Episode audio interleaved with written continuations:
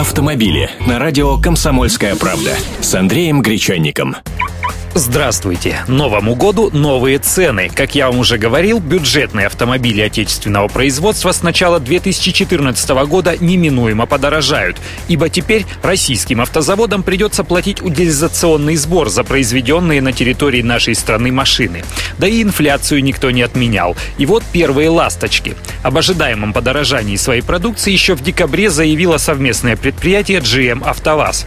«Шевроле Нива» с наступлением Нового года прибавил в цене 10 тысяч рублей. Это повышение коснется всех модификаций популярного внедорожника. «Нива» 2014 года выпуска доступна минимум за 459 тысяч рублей. В комплектации LC 488 тысяч рублей, LE с кондиционером 517 тысяч, топовая версия GLC 557 тысяч рублей. Машины производства прошлого года пока продаются по прежней цене от 449 тысяч рублей. Повышение цен объясняют на предприятии, цитирую, удорожанием комплектующих изделий и внешними факторами а японская компания Nissan повысила стоимость модели Альмера, которую собирают на автовазе.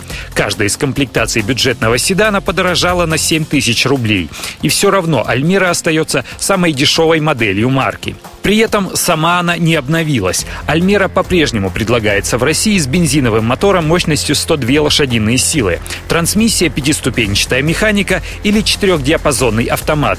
Стартовая цена в 436 тысяч рублей, плата за машину в комплектации Welcome без магнитолы, кондиционера, задних электростеклоподъемников и подогрева передних сидений. Автомобили с Андреем Гречанником.